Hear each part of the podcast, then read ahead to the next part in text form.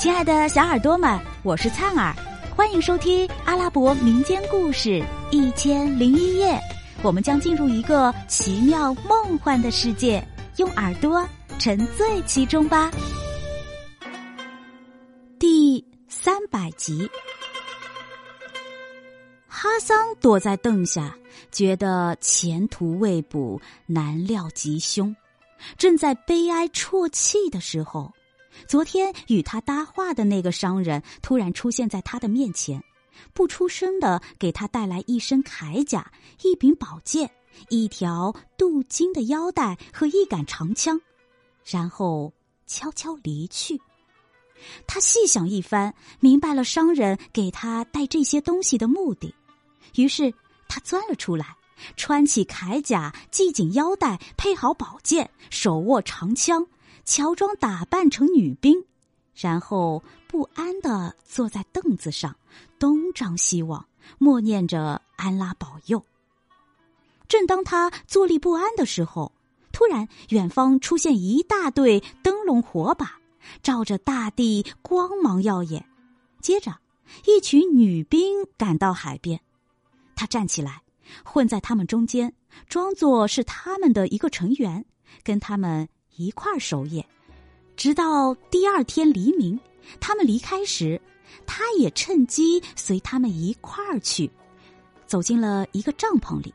抬眼一看，原来帐篷的主人就是前夜他在海边向他求援的那个女兵。只见他进入帐篷，卸下武装，他再仔细端详，发现她是一个白发苍苍的老太婆，马脸皮。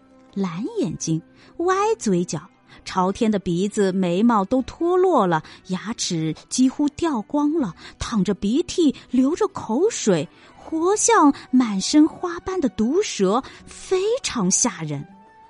老太婆看到哈桑，感到十分惊奇，问道：“你怎么到这儿来的？你坐哪条船来的？为什么？”你没有被抓住，哈桑赶紧跪下去，拿脸庞擦他的脚，并且紧紧拉着老太婆的衣襟不松手，继续啼哭不已，求他帮忙。老太婆见状，心生怜悯，不由变得和善，答应帮助他，说道：“你别怕。”于是就询问他的情况。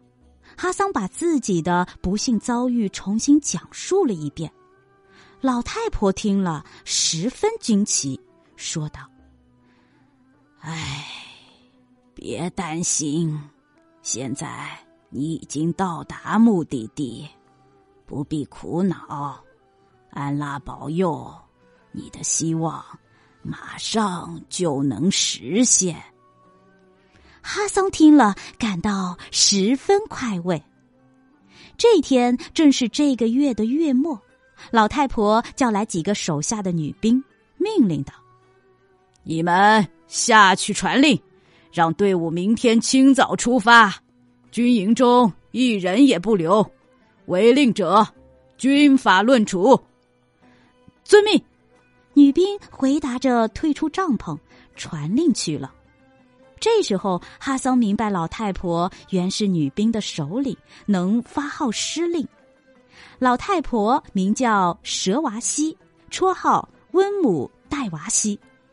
他吩咐完毕，天已微明，他们整队出发。营中只剩老太婆和哈桑，于是他对哈桑说：“孩子，过来。”哈桑顺从的走过去，站在他的面前。他问道：“你冒生死危险到这儿来做什么？为什么你胆子这么大？你到底有什么企图？你如实对我讲来，别隐瞒。你别担心。”我既然答应援助你，就一定能办到，绝不食言。如果你把实情吐露给我，只要不是干太出格的事，我一定尽力帮忙。你既已到我的帐下，就不必提心吊胆了。